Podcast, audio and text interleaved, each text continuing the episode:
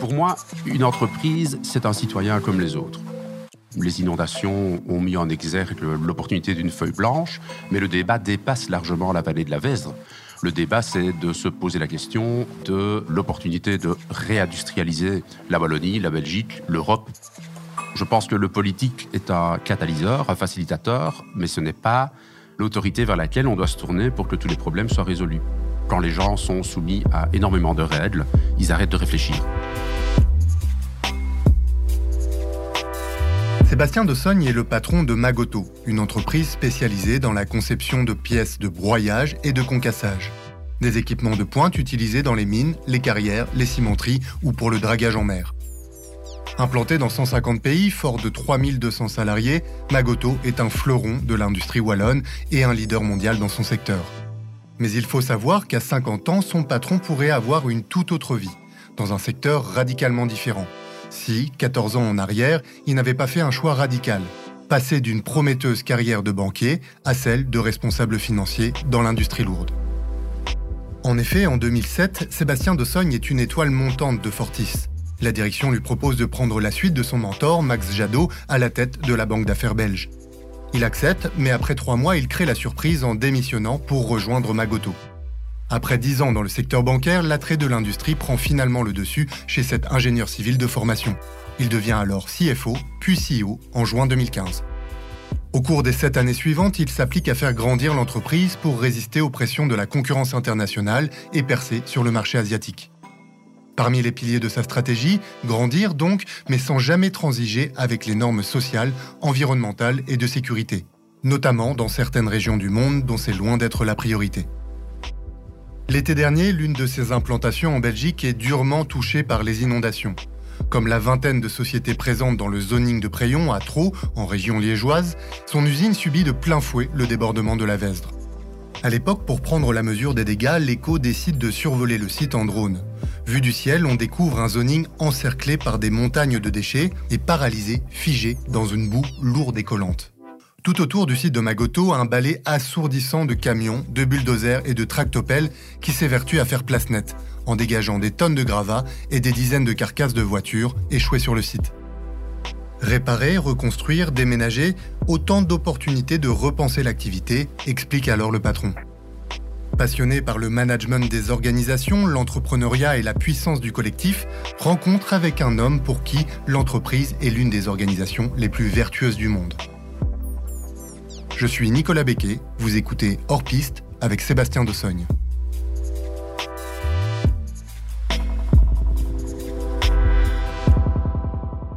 Le rôle et l'image de l'entreprise aujourd'hui, en moyenne, n'est pas bon. Dans l'inconscient collectif, euh, l'entreprise est, souvent vue comme euh, une, entité qui euh, recherche le profit indépendamment du respect des, des, gens ou ou de la planète euh, comme euh, un organisme qui est soumis euh, à la spéculation financière, aux marchés internationaux, aux investisseurs sauvages et autres. Et, bien entendu, tout ça n'est pas erroné, puisque ça, ça découle de, toute une série de comportements extrêmes qui, qui, ont connoté négativement l'image de l'entreprise. Pour moi, une entreprise, c'est un citoyen comme les autres. Et quand on pense à un citoyen, à un concitoyen, je pense qu'il est raisonnable de dire que la majorité de nos concitoyens sont des gens plutôt raisonnables, plutôt de bonne volonté, plutôt de bonne composition et plutôt avec des valeurs respectables. Euh, ça ne nous empêche pas d'avoir des lois. Les lois sont là pour baliser le terrain de jeu des, citoyens et, veiller à ce que les citoyens qui s'égareraient euh, dans leur interprétation de ce qui est acceptable en société puissent euh, être recadrés. Pour les entreprises, c'est la même chose, avec toutefois un impact et une responsabilité accrue. Pourquoi Parce qu'une entreprise, c'est une construction mentale, certes, mais c'est un ensemble de beaucoup plus de citoyens en une fois. Et donc, quand beaucoup de citoyens s'organisent ensemble pour suivre une direction commune, ben, leur impact est plus grand. Et donc, je pense que leur responsabilité est également plus grande de poursuivre leur objectif dans un cadre qui soit respectueux de ce qui les entoure. Et donc, à ce titre, je pense que les entreprises ont d'abord le mérite de la création de richesses, et la création de richesses est le préalable à toute redistribution. Euh, aucune politique ne peut être envisagée s'il n'y a pas de richesse à distribuer. Ça, c'est le premier rôle des entreprises. Le second rôle des entreprises, c'est aussi de permettre aux gens de se réaliser, de contribuer à la société et euh, d'accomplir des, objectifs euh, généraux qui, qui servent l'ensemble d'un groupe. Oui.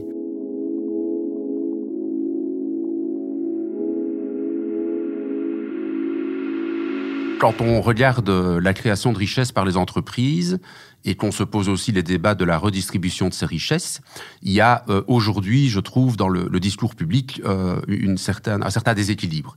Il y a énormément d'opinions et de points de vue qui s'expriment sur la façon dont on partage un gâteau.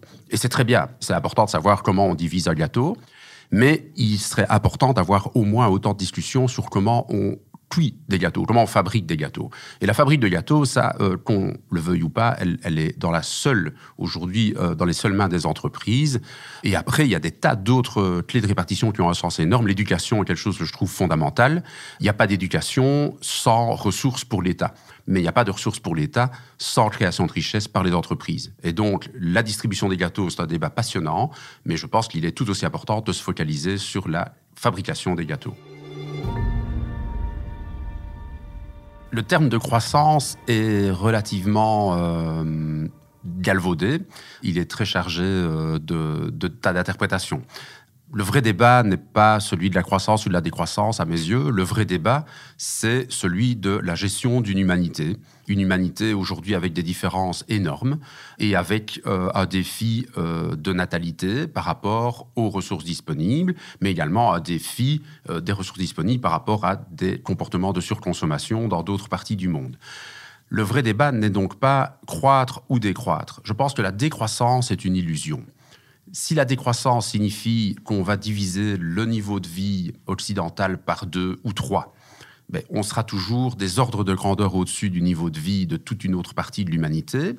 Et on va expliquer simultanément à cette partie de l'humanité que, en ce qui la concerne, elle va rester où elle est parce qu'on a été les premiers à polluer avec la révolution industrielle. Ce n'est pas tenable. Ce n'est pas humainement acceptable et ça n'est même pas socialement tenable à terme. Le débat, c'est donc pas la croissance ou la décroissance. Le débat, c'est comment est-ce qu'on réduit les euh, différences de précarité. Et là, je pense qu'il euh, y a des, tas de questions qui se posent qu'on peut aborder. Il y a un autre débat qui est comment est-ce qu'on réduit euh, la croissance de la population. Et là, ben, clairement, c'est pas moi qui l'ai inventé. l'éducation est un facteur essentiel, et l'éducation des filles en particulier.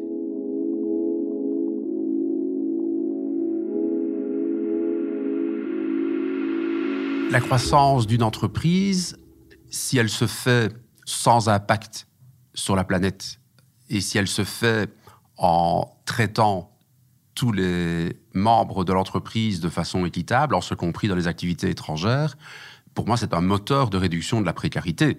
Euh, quand j'ai une usine en Chine, une usine en Thaïlande, une usine en Inde, et que euh, on respecte toute une série de, standards humains là autour, ben, on contribue à modestement, hein, euh, mais bon, l'océan est fait de gouttes d'eau, donc euh, on contribue modestement à réduire la, précarité. Donc je ne pense pas qu'il y ait un antagonisme entre le modèle de l'entreprise et la croissance et euh, le, fait d'avoir une, position neutre vis-à-vis -vis de la planète.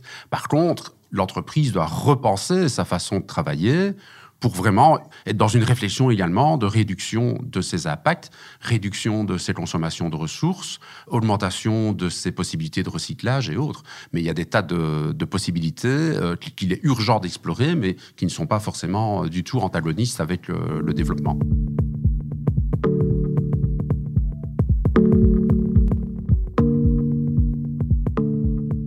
Je pense qu'on vit euh, dans un monde euh, assez euh, complexe avec des, situations très, très tendues et très extrêmes. La précarité est, quelque chose d'extrêmement préoccupant à l'échelle internationale et c'est un débat qui met en question des différences internationales, des défis, comment limiter les émissions ici si ailleurs elles sont plus élevées et autres.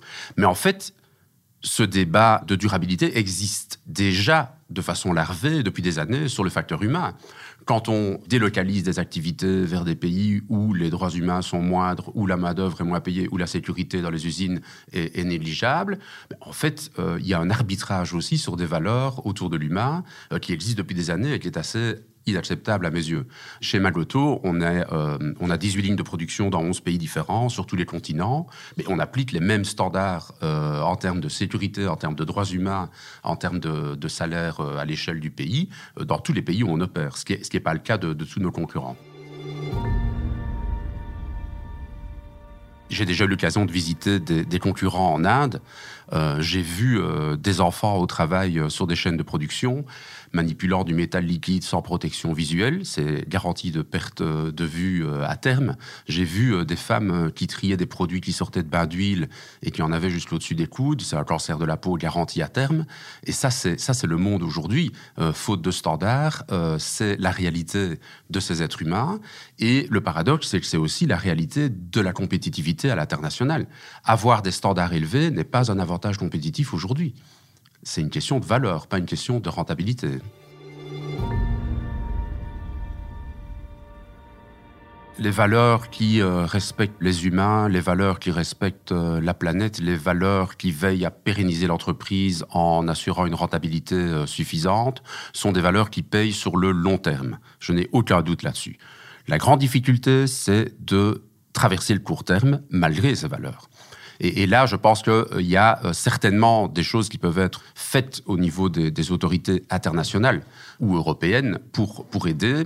C'est de se dire, ben, il est important de euh, mettre à un moment donné un prix sur ces externalités négatives. Quel est, quelque part, pour un produit qui est apporté dans l'Union européenne et qui vient d'un pays où les droits humains ne sont pas respectés, mais quel est, quelque part, le, le, le, coût euh, de cet impact négatif qu'il faut réincorporer au produit. Et le même raisonnement est valable sur le CO2, etc. Et donc, de ce point de vue-là, on pourrait se dire que la mise en place d'une comptabilité internationale de la durabilité qui intègre euh, une espèce de, de, de, rapportage euh, des niveaux de droits humains et des niveaux environnementaux, etc., est un outil qui s'avérerait extrêmement puissant pour un peu rééquilibrer les choses. Je pense que le but premier n'est pas de pénaliser les pays en voie de développement, c'est surtout de rendre compte que l'accès au marché final euh, applique certains standards locaux euh, qui doivent être élevés. Et, donc après, on, sera toujours tous concurrents, mais dans un terrain de jeu beaucoup plus euh, respectueux des êtres humains et de la planète.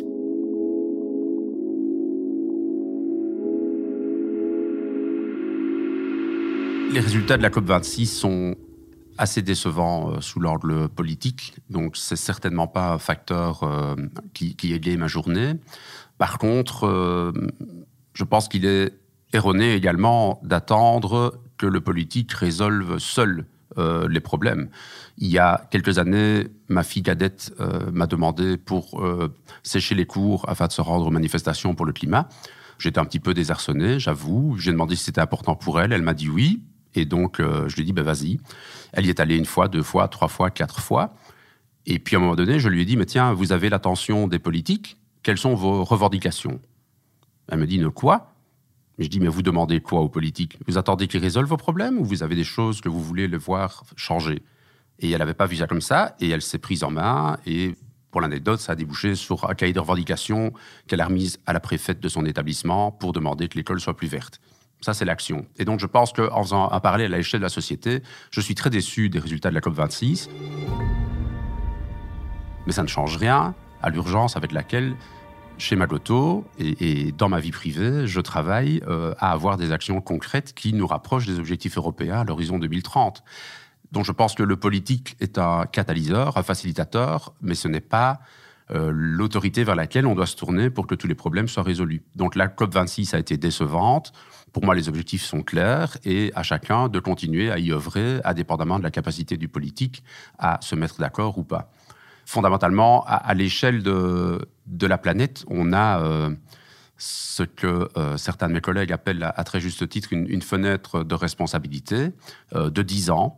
On a la possibilité encore, même s'il est très tard, de faire ce qu'il faut. Et si on ne le fait pas, les conséquences seront relativement euh, irréversibles.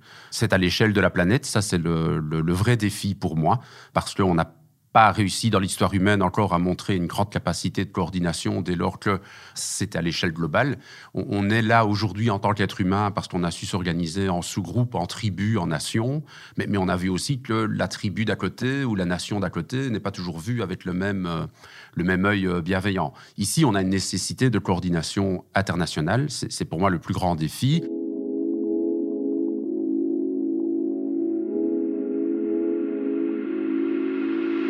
Personnellement, je, crois beaucoup euh, dans la puissance potentielle des rôles modèles. Hein. Je pense qu'on a tous eu euh, un professeur euh, quelque part à l'école qui nous a inspirés et qui nous a euh, influencé lourdement.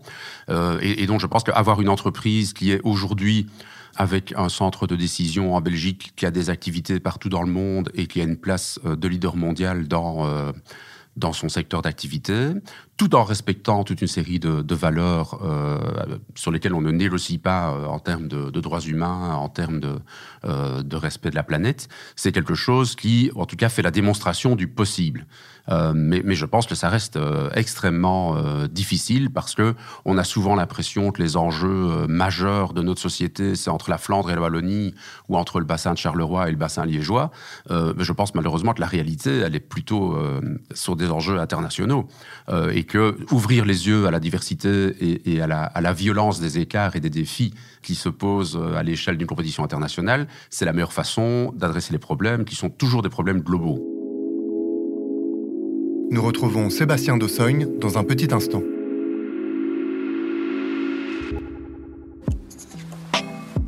De retour avec Sébastien Dossogne dans Hors Piste, le podcast de l'écho qui invite les décideurs à prendre la tangente pour exposer leur vision à 10 ans et imaginer un autre avenir collectif, hors des sentiers battus. Aujourd'hui, une réindustrialisation euh, en Wallonie, en Belgique ou, en Europe me semble quelque chose de hum, beaucoup plus plausible qu'il y a de nombreuses années. Hum, d'une part, il y a des enjeux climatiques qui montrent quand même le caractère irrationnel d'une production euh, extrêmement décentralisée d'avoir des biens qui voyagent sur des distances énormes.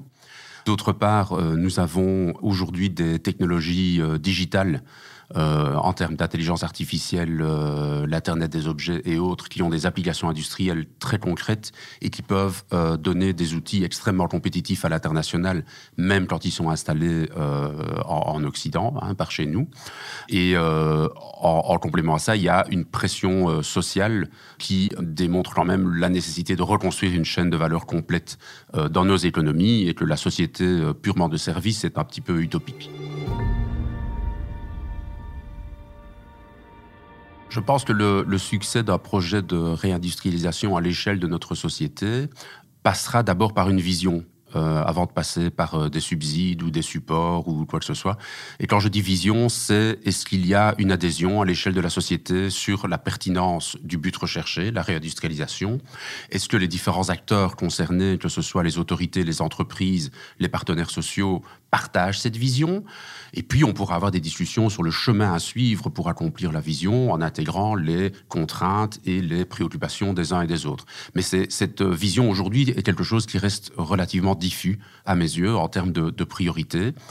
Euh, la réindustrialisation, elle implique euh, d'une part de rapatrier chez nous des activités qui se font ailleurs aujourd'hui, ce qui est extrêmement positif puisque ça va rapatrier de la valeur ajoutée, rapatrier de la base taxable et augmenter les revenus disponibles pour mener des politiques qui, elles, sont d'un ordre, je dirais, de, ce que les autorités veulent faire. Mais la réindustrialisation, ça implique aussi que les entreprises qui sont déjà installées chez nous doivent également faire le pas pour rester, euh, je dirais, sur la, vague de front. Hein. Et, là, euh, il y a évidemment toujours des questions assez légitimes sur euh, l'impact sur l'emploi à court terme, la disponibilité des compétences, euh, les défis de formation que ça implique et autres.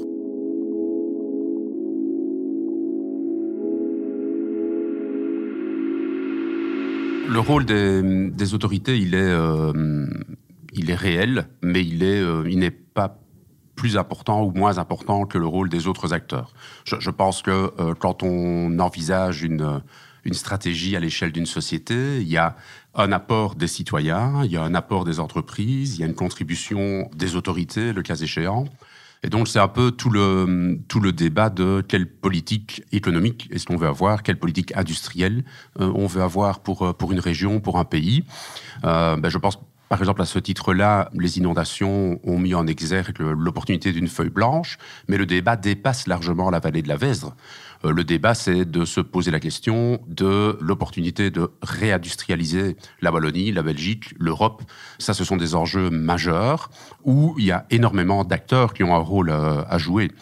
Maintenant, s'agissant d'analyser euh, la possibilité de réindustrialiser, la question de fond, c'est peut-être de commencer par se reposer la question pourquoi on a désindustrialisé, pourquoi on a délocalisé à une certaine époque?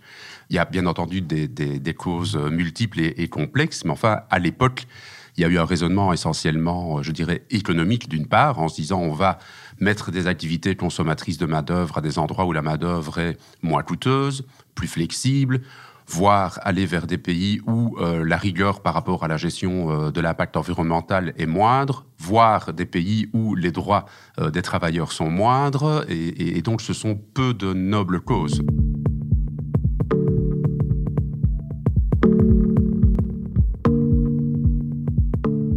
Rôle d'un patron d'entreprise, selon moi, consiste d'une part à aider euh, l'entreprise a dégagé une, vision qu'elle poursuit, un objectif euh, qui va euh, fédérer l'ensemble des, travailleurs de l'entreprise.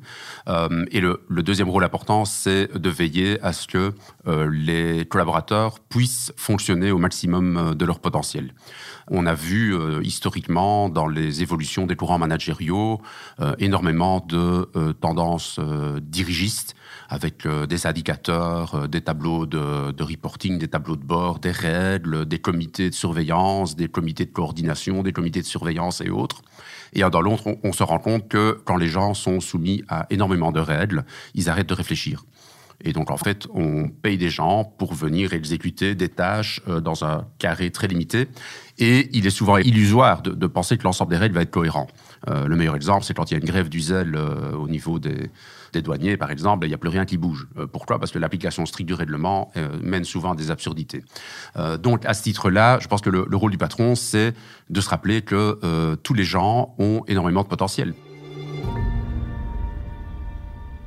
On voit parfois dans les entreprises euh, des gens qui sont devant des tâches répétitives, et puis on découvre que un est président du club du judo, euh, l'autre est entraîneur de foot, euh, le troisième organise un festival de musique folk le week-end, qui sont des activités où la créativité, le sens de l'initiative et des responsabilités sont sans mesure avec le comportement qu'on voit dans l'entreprise. Donc l'entreprise ne peut pas broyer les gens.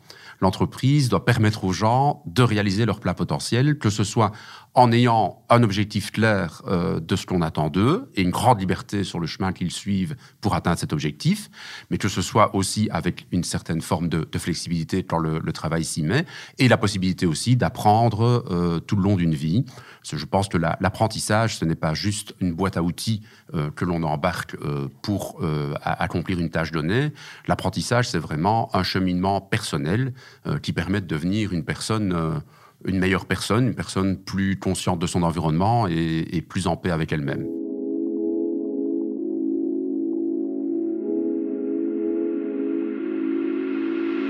Dans un certain courant de, pensée euh, anglo-saxon, les gens qui ne sont pas autonomes ou n'ont pas réussi dans l'existence, c'est parce qu'ils n'ont pas travaillé, donc c'est leur problème, ils sont à la fois le problème et la solution. C'est une vision extrêmement paresseuse, euh, puisqu'elle évite euh, de se poser la question des vraies raisons pour lesquelles euh, certaines personnes n'ont pas réussi ou, n'ont pas atteint un degré d'autonomie ou de bien-être suffisant. Et, c'est une forme d'hypocrisie à mes yeux, puisqu'effectivement, c'est un peu du, feel-good attitude, en se disant, bah, tiens, si tous les gens qui n'ont pas réussi, c'est parce qu'ils sont paresseux, d'office, je ne dois rien faire pour eux et je ne dois pas me poser de questions. Intrinsèquement, je pense qu'il y a très très peu de gens qui se lèvent le matin en décidant de rater leur vie ou d'ennuyer tout le monde. Euh, la plupart des gens se lèvent le matin avec euh, un esprit positif et une volonté euh, de bien faire. Et donc, quand quelqu'un dans la société ne semble pas embarquer dans le train ou n'a pas trouver sa place, c'est la société qui doit se poser des questions qu'est-ce qu'on a raté, euh, qu'est-ce que la personne a dû traverser comme épreuve et autres. Donc, il y a, je trouve qu'il y a un vrai devoir euh, d'assistance au, sens humanitaire du terme. Il y a aussi, bien entendu, une responsabilité de la personne d'embrasser de, euh, son destin d'une certaine façon, mais en étant aidé. Le point le plus essentiel pour moi, c'est pas l'égalité généralisée, c'est l'égalité des chances. L'égalité des chances, pour moi, est essentielle. L'égalité généralisée, elle est utopique et possiblement euh, contre-productive. L'égalité des chances, ça c'est quelque chose que je trouve absolument non négociable.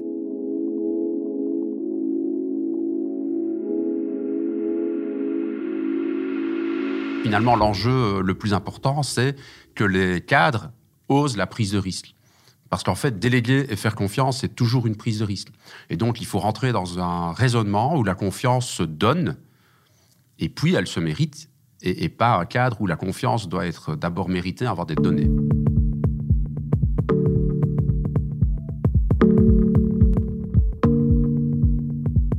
Lors de ma carrière professionnelle, j'ai fait des, études plutôt techniques comme, comme ingénieur civil, j'ai travaillé euh, une grosse dizaine d'années dans le secteur bancaire, effectivement, et puis dans l'industrie. Ça peut paraître assez euh, éclectique et, peu cohérent. Je l'ai vécu comme euh, une, trajectoire assez naturelle et, assez logique. j'ai eu l'occasion de découvrir que précisément les, connaissances sont un bagage qui est toujours nécessaire mais pas suffisant que tout ce qui est euh, interaction humaine, euh, dynamique des groupes, sont souvent les choses qui font vraiment la différence dans le, fonctionnement des organisations et des entreprises en, particulier. Et euh, j'ai aussi été frappé jusqu'ici dans ma carrière par les énormes similitudes qui existent d'un secteur à l'autre, d'une entreprise à l'autre, parce qu'en fait, finalement, on est tous des êtres humains, on a tous des préoccupations, des craintes et des ambitions qui sont les nôtres. Et, donc, ce que j'ai appris, c'est plutôt l'universalité euh, de l'humain. Euh, c'est quelque chose qui m'a frappé aussi euh, au niveau international en rencontrant énormément de gens depuis une quinzaine d'années chez Magoto, des gens de cultures extrêmement différentes, et, pas dans un cadre touristique, dans un cadre industriel, concurrentiel et autres. Je, crois vraiment dans la la conscience collective ou le, fil rouge conducteur à l'échelle de, l'humanité. Donc c'est ça qui, me rend très très positif sur notre capacité à prendre euh, le destin de la planète en main. Et, je sais qu'il y a énormément de signaux contraires, mais euh, je trouve qu'on entend tellement de signaux contraires qu'une fois de temps en temps, attirer l'attention sur les points communs, sur les, les bonnes volontés euh, universelles, c'est quelque chose qui me tient fort à cœur.